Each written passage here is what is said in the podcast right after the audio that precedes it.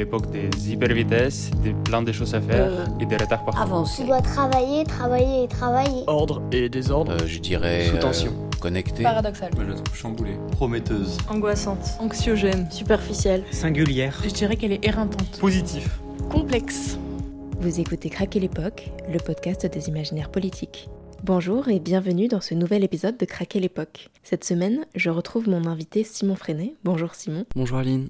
Tu es à la fois comédien, auteur et réalisateur, et la semaine dernière, nous évoquions notamment la volonté pour toi de faire des films queer dans lesquels l'orientation sexuelle des personnages serait un non-sujet. Nous avons parlé du rapport à l'amour et à la douleur, de la façon d'extérioriser ses sentiments, et j'aimerais aujourd'hui qu'on parle de la troisième casquette que tu portes, puisqu'en parallèle de ces différents corps de métier, tu es également le fondateur de l'association solidaire Sous le même ciel, une asso qui vient en aide aux personnes exilées. Est-ce que tu peux dire un mot sur cette asso, euh, comment tu as eu l'idée de la créer, et sur les actions que tu mènes à travers elle? Alors, euh, sous le même ciel, euh, je l'ai créé en...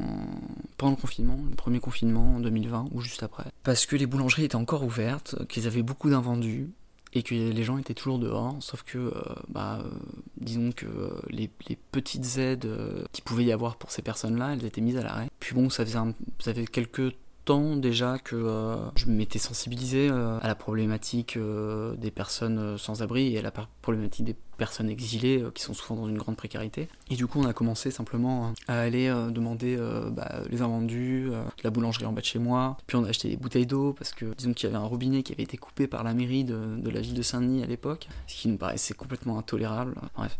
Et euh, pardon de, commenter, mais euh, c'est vrai que quand je repense à ce genre de truc, je trouve ça tellement aberrant. Et du coup, on, s'est mis à rencontrer les gens en fait qui étaient dehors et pas très loin de chez nous, à 300 mètres, 400 mètres, 500 mètres. Et en fait, il y a eu un campement à ce moment-là où il y a eu d'abord euh, une petite dizaine de personnes. Ce qu'on avait fait, c'est qu'on avait, c'était un, un endroit où il y avait plein de détritus partout. Donc on avait décidé de tout nettoyer. Et même les personnes qui vivaient là nous avaient aidés et on avait nettoyé et tout. Et en fait, c'est devenu un campement énorme, je pense peut-être le plus gros de, de, de- d'Île-de-France à ce moment-là, il y a eu jusqu'à 3000 personnes euh, qui à la porte de Paris à Saint-Denis euh, en novembre 2020, et jusqu'à euh, du coup le démantèlement. Et en fait à ce moment-là, j'ai eu la chance d'avoir un petit local qui était à, à 200 mètres du campement, donc on faisait des collectes, les gens étaient très, euh, je sais pas si, enfin si, ils étaient très généreux et en même temps ça les arrangeait parce qu'ils pouvaient se débarrasser de toutes les affaires qui se rendaient compte d'avoir accumulé pendant des années avec le confinement. Ils se disaient qu'ils allaient faire du tri et tout ça et on a beaucoup profité de ça. Et euh, on a eu énormément de dons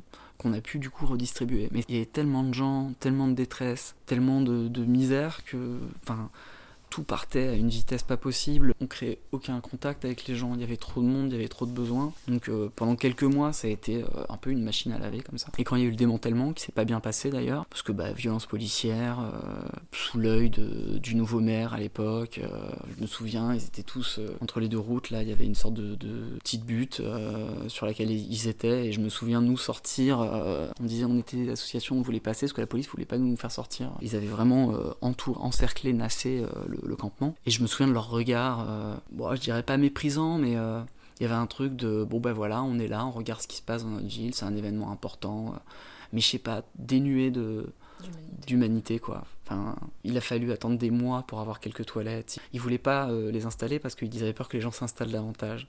Mais les gens étaient déjà là de toute façon. Enfin, c'était vraiment nier leur humanité quoi. Il y avait des familles, il y avait des bébés, il y avait, euh, enfin voilà, c'était euh, c'était vraiment terrible. Il y a même eu des gens qui sont qui sont décédés sur le campement. Il y a un monsieur qui est mort de faim sur le campement, sur un campement juste à côté. Il y a eu des- il y a un monsieur qui s'est noyé euh, parce que c'est juste à côté du canal de Saint-Denis. Donc euh, après ça, moi j'ai eu envie de de créer des liens avec les gens qu'on rencontrait. Je trouvais ça trop, trop difficile aussi. En fait, je me suis rendu compte que c'était pas nécessairement dans mes cordes de faire ça et que j'aurais pas euh, l'endurance en fait pour être comme ça une machine quoi. Enfin, et du coup, on a décidé d'accompagner un groupe, un campement qui avait pas voulu euh, faire partie du démantèlement et qui était euh, à 500 mètres du campement principal. Mais sauf qu'ils ont aussi, euh, la police a détruit leurs affaires. Un matin, on a retrouvé toutes les tentes les unes sur les autres, déchirées, évidemment, inutilisables, avec leurs habits, leurs couvertures et tout. Toutes leurs affaires personnelles, éventuellement leurs papiers, enfin des, des choses hyper importantes pour eux. Et puis, du coup, irrécupérables pour les associations, parce que sinon, les assos, elles essaient de récupérer, les laver les réutiliser, parce que c'est souvent des dons ou des achats d'associations, toutes ces affaires-là. De toute façon, c'est une pratique qui continue régulièrement de, de détruire les affaires, de les jeter, de confisquer les papiers, enfin de faire en sorte que la vie déjà invivable de ces personnes-là euh, soit complètement intolérable, enfin de les pousser en fait euh, finalement euh, vers des chemins sans retour. J'ai envie d'avoir un mot quand même pour toutes les personnes qu'on appelle les craqués, les zombies de, de la chapelle. Bah, c'est juste des gens en fait qui sont tellement invisibilisés, tellement méprisés en fait, tellement déshumanisés qu'à un moment donné, ben, on, leur a proposé un truc qui les a fait partir et, et comme il y a une addiction immense avec ces drogues-là, ben, ils sont repartis dedans quoi. Donc et qui meurt à petit feu. Moi, je me souviens avoir vu un monsieur, euh, c'était dans Paris, euh, il avait la peau sur les os euh, et son corps était complètement disloqué au sol. J'ai pensé qu'il était mort, c'était en été, il faisait très chaud. Et du coup, j'ai appelé les pompiers et ils m'ont dit bon, on va l'emmener à l'hôpital et puis de toute façon, il n'y a pas de, ils peuvent pas le garder, il n'y a pas de service pour s'occuper de lui, enfin pour gérer son addiction. Donc le monsieur va mourir en fait, voilà. Et ça, c'est c'est le quotidien de centaines de personnes. Donc quand j'entends parler de zombies, ça me rend fou quoi. Quand j'entends des quartiers qui se révoltent parce qu'ils ont peur pour leurs enfants. Alors je comprends la crainte, euh, mais en fait le problème à la racine, il n'est pas de dégager ces personnes, il est de s'en occuper. Voilà, on a un état social normalement qui est supposé euh, faire en sorte d'accompagner les personnes les plus vulnérables. On, voit bien qu'il est complètement défaillant, mais voilà, moi je trouve que c'est quelque chose d'intolérable euh, à Paris aujourd'hui, quoi. Enfin, qui me donne envie de partir, moi, hein, de voir cette déshumanisation des gens mais je parle de ouais, ce manque d'empathie que peuvent avoir les gens, cette façon peut-être aussi de se protéger de choses trop difficiles à accepter, mais enfin en même temps, euh, et de choisir de continuer à, vivre dans une bulle qui est assez confortable. J'ai quand même pas mal de colère de ce côté-là aussi. Et du coup, est-ce que tu peux expliquer un peu le fonctionnement de cet assaut? Ce que je disais pour revenir un petit peu sur justement sur ce qu'on a choisi de faire, c'est d'accompagner des personnes, un groupe restreint mais pas fermé, où il y a des gens qui peuvent rentrer et sortir, et de les accompagner, euh, enfin de, proposer à ces personnes des moments conviviaux autour de matchs de foot, de goûter, de sorties, de sorties culturelles en général, beaucoup de cinéma, parce que c'est quelque chose que j'aime beaucoup et que j'ai envie de partager, et du coup de trouver des, partenaires comme le cinéma à l'écran à, Saint-Denis, et d'autres j'espère. Après il y a des gens très sympas, des fois ils ont des places à offrir, nous les donne, donc on accompagne les jeunes euh, au cinéma. Alors quand je dis les jeunes,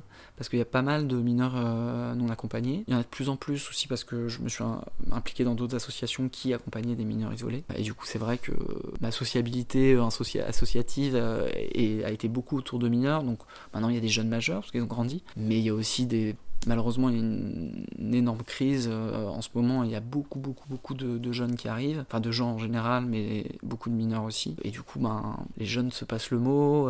puis de toute façon, moi, ce que je fais dans la limite des moyens de l'association, c'est faire en sorte que le maximum de personnes puissent bénéficier des sorties qu'on propose, quoi. Parce que je pense que la plus grande des difficultés, euh, un des plus grands dangers, c'est la solitude. Et, euh, et, je pense que créer du lien, donc entre eux, mais entre nous aussi, et un lien qui est le plus horizontal possible, c'est-à-dire où on a, où quand on joue au foot, on est tous au, même endroit. Enfin, je joue beaucoup moins bien qu'eux, mais euh, d'une certaine façon, on joue tous au foot, voilà. Qu'on va au cinéma, enfin, genre, on partage quelque chose ensemble. Enfin, j'essaye de pas être c'est pas évident, surtout quand ils sont jeunes, hein, mais pas être pas trop paternaliste, d'avoir un rapport le plus horizontal possible avec eux. Bon, plus ils sont jeunes, et effectivement, plus je pense qu'il y a euh, une forme de un peu d'autorité euh, de ma part euh, mais aussi parce que ben comment dire ils attendent de personnes qui les accompagnent. Je suis pas leur tuteur officiel légal quoi. Je peux l'être dans ces moments là que je les encadre hein, ou qu'ils soient encadrés par d'autres personnes et ce, que font euh, toutes les associations euh, d'aide aux mineurs euh. après pour les, pour les personnes majeures c'est différent parce que bah, voilà, c'est des personnes majeures et qui,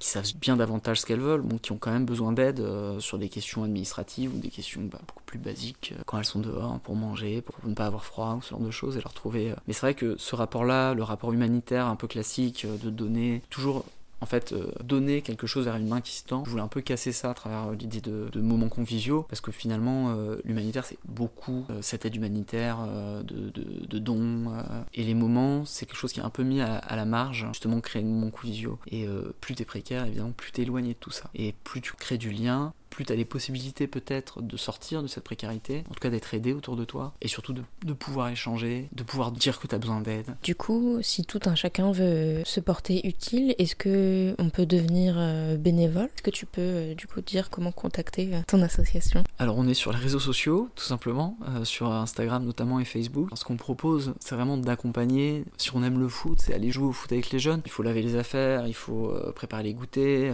mais c'est m'aider à faire tout ça. Je suis pas toujours toujours disponible pour aller au cinéma avec les jeunes et euh, les accompagner pour la, pour la sortie. Moi, ce que j'aimerais développer, c'est davantage de, de contexte autour des films qu'on projette, enfin qu'on projette, qu'on montre, ou qu'on projette, parce qu'on on a aussi l'idée de, de s'associer à des associations pour projeter des films avec des jeunes qui ont des cours pour pouvoir en parler derrière et qu'il y ait des résonances en fait avec euh, ce qu'ils viennent de voir. Et surtout qu'on les laisse pas avec euh, des films, on, choisit quand même euh, des films que l'on pense divertissants pour eux et pas des trucs qui leur font revivre des traumatismes, enfin voilà. Donc il y a aussi une réflexion autour de, des films qu'on propose. On se trompe rarement, après des fois c'est un peu trop... ouais, il y a des termes peut-être un peu trop complexe, mais on peut être surpris euh, parce que par exemple, euh, on était voir Indiana Jones en version originale. Je me suis dit bon, la VO avec les sous-titres et tout, c'est vrai qu'on n'a pas l'habitude et on est ado et tout ça, euh, ça, fait, c'est un peu chiant quoi. Et puis surtout en langue étrangère, parce que peu parlent l'anglais, ils apprennent mais ils sont pas encore bilingues. Mais en fait, ça a posé aucun souci. Après, il faut que le film soit visuel du coup. Et Indiana Jones, c'est beaucoup de courses poursuites et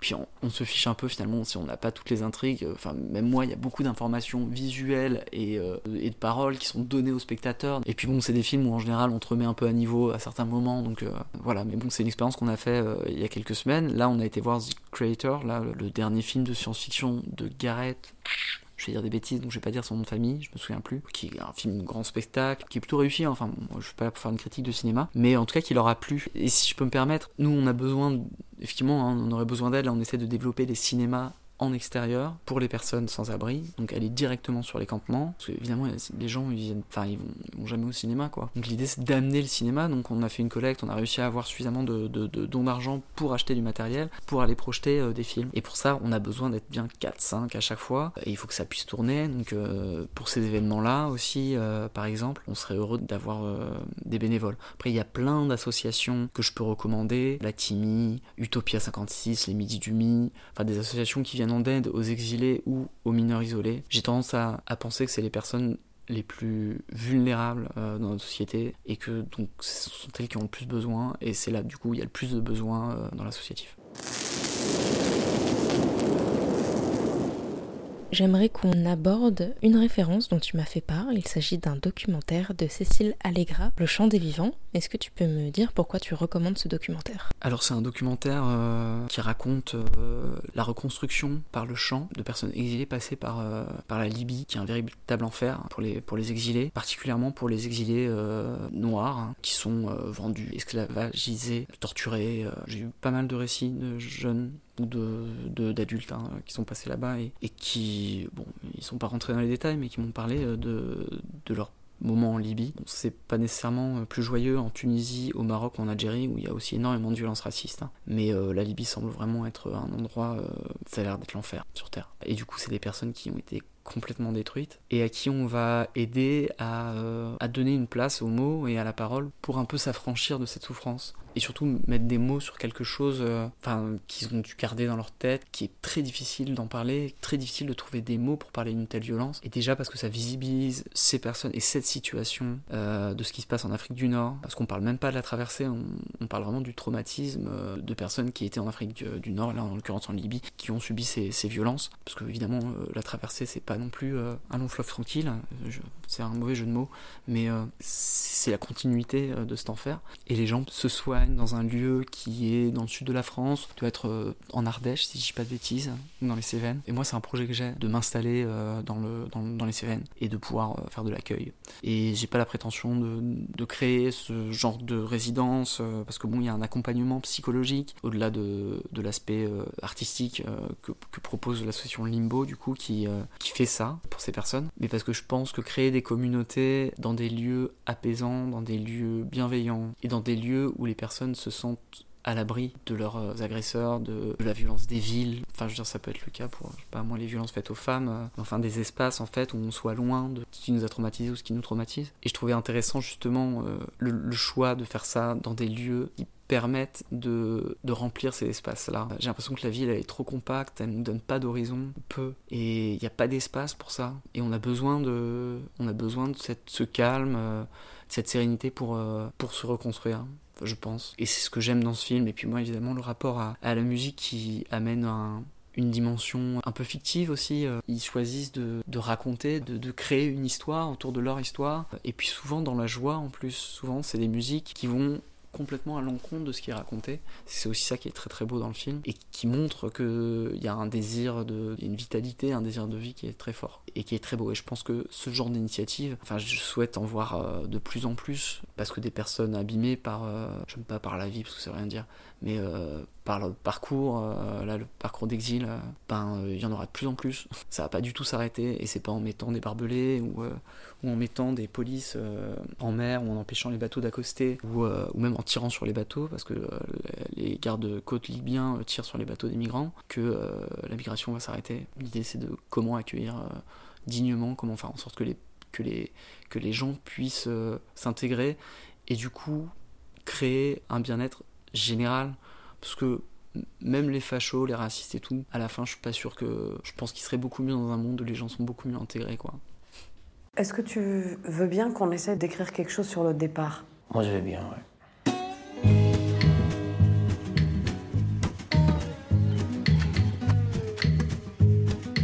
va avoir un petit problème de justesse. Vous n'allez pas chanter super juste. Il faut se lâcher.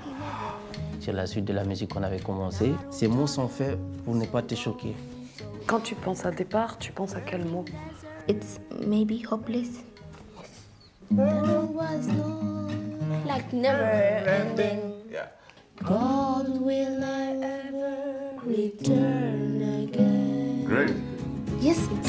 Why leave you home if you're going?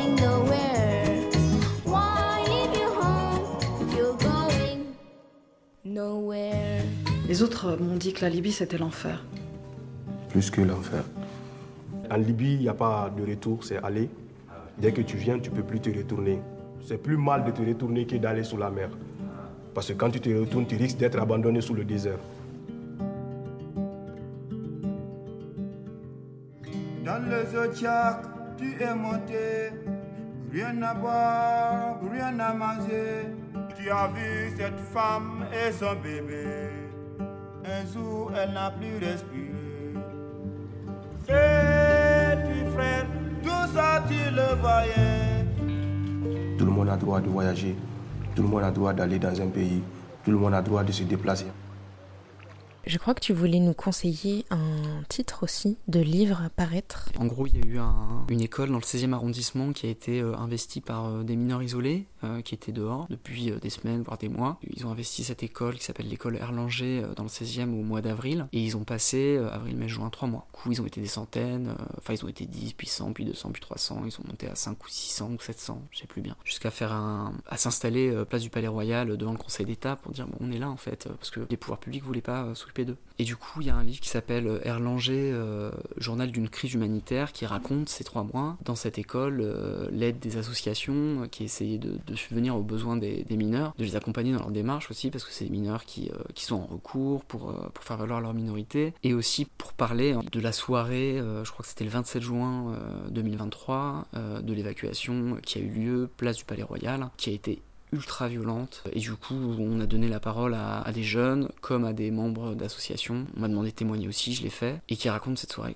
complètement dingue d'horreur hein, franchement euh. enfin le, nassage euh, bon c'est une technique euh, un peu commune bien que décriée et, nous jeter sur les sur les jeunes étrangler taper les jeunes de la part de la police. Enfin j'avais jamais vécu une telle violence j'en ai fait des manifs et tout. La police nous, balance bah, des, des tirs de LBD ou des, des, bombes lacrymo tout ça. Mais cette violence là au corps à corps presque c'était c'était ahurissant. Moi j'ai jamais vu ça quoi je me suis enfui parce que j'ai jeté une bouteille sur un policier qui l'a atteint à la tête. Et ce que je raconte dans le témoignage que j'ai fait, c'est que d'une certaine façon, j'en suis très content parce que c'était de la légitime défense. Et ça m'a fait du bien de réussir à, à toucher le flic. Mais en même temps, c'est des colosses, les mecs. Moi, j'ai pu partir parce qu'il devait avoir du monde entre lui et moi. Mais je pense que ça a dû décupler sa violence et il a dû taper sur les jeunes autour. Enfin, mais du coup, j'avais très peur donc euh, je, suis parti à ce moment-là. Mais c'était vraiment un, un chaos que j'ai jamais vu. Et du coup, c'est raconté et de façon beaucoup plus exhaustive que moi, puisque j'ai dû rester deux heures sur place. J'ai pas pu euh, être là tout le temps. Mais en même temps, c'était trop dur. On avait fait une même action comme ça au mois de décembre, qui s'était mieux passé, si on peut dire mieux passé, même s'il faisait euh, des températures en dessous de 0 degré, les, les jeunes, leurs membres se congelaient, donc ils devaient aller euh, aux urgences, quoi. Donc c'était difficile, parce que c'est des jeunes qu'on connaissait bien, parce qu'on les suivait depuis des semaines, des mois, et je me suis dit, c'était trop dur. Après ça, d'ailleurs, j'ai arrêté pendant un mois ou deux. Ça aussi, c'est un non-sujet, mais. Sur les pieds sur terre, il y a un truc là-dessus, autour de, du, du craquage, que les gens des associations, ils font ça un moment, et puis ensuite c'est trop difficile, ils arrêtent, quoi. Moi, j'ai pas arrêté, mais j'ai fait une pause, et surtout, je, me dis que je ferai plus ça, c'est trop difficile. Ça empêche pas les choses de se passer, quoi, elles existent quand même. Mais voilà, après, quoi, t'es obligé de prendre des médicaments. Pendant des mois, j'ai changé mes habitudes, euh, et, euh, et c'est quelque chose de très courant euh, dans les associations. Et il y a des gens qui sont complètement, qui, qui arrivent pas à avoir leurs limites, et qui sont complètement détruits par ça, quoi. Et il n'y a aucun accompagnement, enfin, on s'en fout, de toute façon, on fait déjà le travail que l'État ne fait pas, alors ils vont pas s'occuper des bénévoles qui font des dépressions, quoi. Enfin, bref. C'est aussi un sujet, parce que si on veut continuer à, à aider, euh, c'est pour ça qu'on a besoin de monde, c'est pour pouvoir aussi s'alterner un peu. Répartir l'effort. Voilà, répartir l'effort. Au regard de ce que nous traversons actuellement, on a l'habitude au sein de ce podcast Craquer l'époque de demander à nos invités comment ils qualifieraient ce moment dans lequel nous vivons aujourd'hui. Un adjectif pour qualifier l'époque actuelle. Et est-ce que tu envisages l'avenir sereinement ou, ou non? L'adjectif, ça serait l'indifférence. Et du coup, non, pas du tout. Je suis pas du tout serein sur l'avenir. J'essaye de me construire un avenir euh, qui me donne envie d'être là, quoi. Mais je suis pas du tout serein. Politiquement, euh, je trouve que la répression est de plus en plus forte, euh, de plus en plus de précarité autour de moi. Enfin, moi, je, me considère comme, comme un privilégié, je suis un privilégié. Mais, mais je trouve que. Enfin, effectivement, bon, il y a la crise autour de, des personnes exilées, mais la crise autour de la précarité, en fait, le, la précarité qui est de plus en plus présente partout. Il n'y a pas que les, exilés qui sont, qui sont précaires, qui arrivent et qui sont pressés. La crise euh, climatique, ça aussi, ça me rend fou quand j'entends euh, Macron euh, dire qu'il adore la bagnole et que c'est pas son truc d'arrêter l'avion. J'ai envie de lui en mettre trois, quoi. Enfin, c'est insupportable. Insupportable. Il est inécoutable, ce monsieur. Franchement, j'en peux plus. c'est là, la violence. Voilà. Enfin, vraiment, la- la vraie violence, c'est les mots de ces gens-là qui détruisent des gens, qui détruisent des vies par centaines, par milliers avec leurs mots. Voilà, moi je, je pense que nos actions ont besoin d'être beaucoup plus radicales aujourd'hui et qu'on doit s'organiser et se coordonner aussi entre associations, quand bien même euh, le but est pas le même, je pense que l'ennemi est le même et que euh, ouais, il faut se coordonner. Voilà. Ouais, je, je suis pas du tout euh, serein et, euh, et optimiste malheureusement. J'aimerais bien, hein. j'aimerais bien être optimiste. Est-ce que, pour essayer tout de même de finir sur une note positive, pour toi on pourrait dire que l'art, et, et plus précisément ou plus particulièrement le, le cinéma, et quand tu fais des films, c'est une sorte de catharsis. Est-ce que tu penses que ça peut encore véhiculer quand même euh, un certain message d'espoir? Oui, oui, oui, bien sûr. Égoïstement, je fais des films un peu pour moi, enfin, avec des sujets qui me touchent, qui m'interpellent, et j'espère que ça va toucher autour de moi. Sous Malek, quand même, il y avait vraiment une volonté de donner des représentations, de les offrir à, à- à un public. Il y a toujours cette idée de représenter quand même, euh, même dans Carpo Brotus, mais euh, oui, je pense que on en a besoin, mais je me dis que si on n'arrive pas à nourrir et loger déjà les gens, à quoi bon leur montrer des films? Ça peut paraître contradictoire avec ce que j'ai dit tout à l'heure, parce que hum, c'est des gens à la rue, on a envie de leur amener le cinéma, on a envie de, voilà, on a envie de leur amener les choses qui, vers lesquelles ils peuvent pas aller, ou ils sont pas légitimes d'aller. Voilà, c'est une question à laquelle j'ai j'ai pas vraiment de réponse. Moi, je l'espère, j'espère que ça existera toujours. Mais des fois, je me dis que est-ce que c'est la première des nécessités, quoi? Merci beaucoup Simon Freinet. Merci beaucoup à toi, Aline. Merci beaucoup pour l'invitation. Merci beaucoup au podcast. Craquer l'époque est un podcast produit par Radio Radio en partenariat avec Collatéral. Et cet épisode a été réalisé par Aline Crétinoir. Rendez-vous la semaine prochaine avec un nouvel invité pour questionner l'époque dans laquelle nous nous trouvons.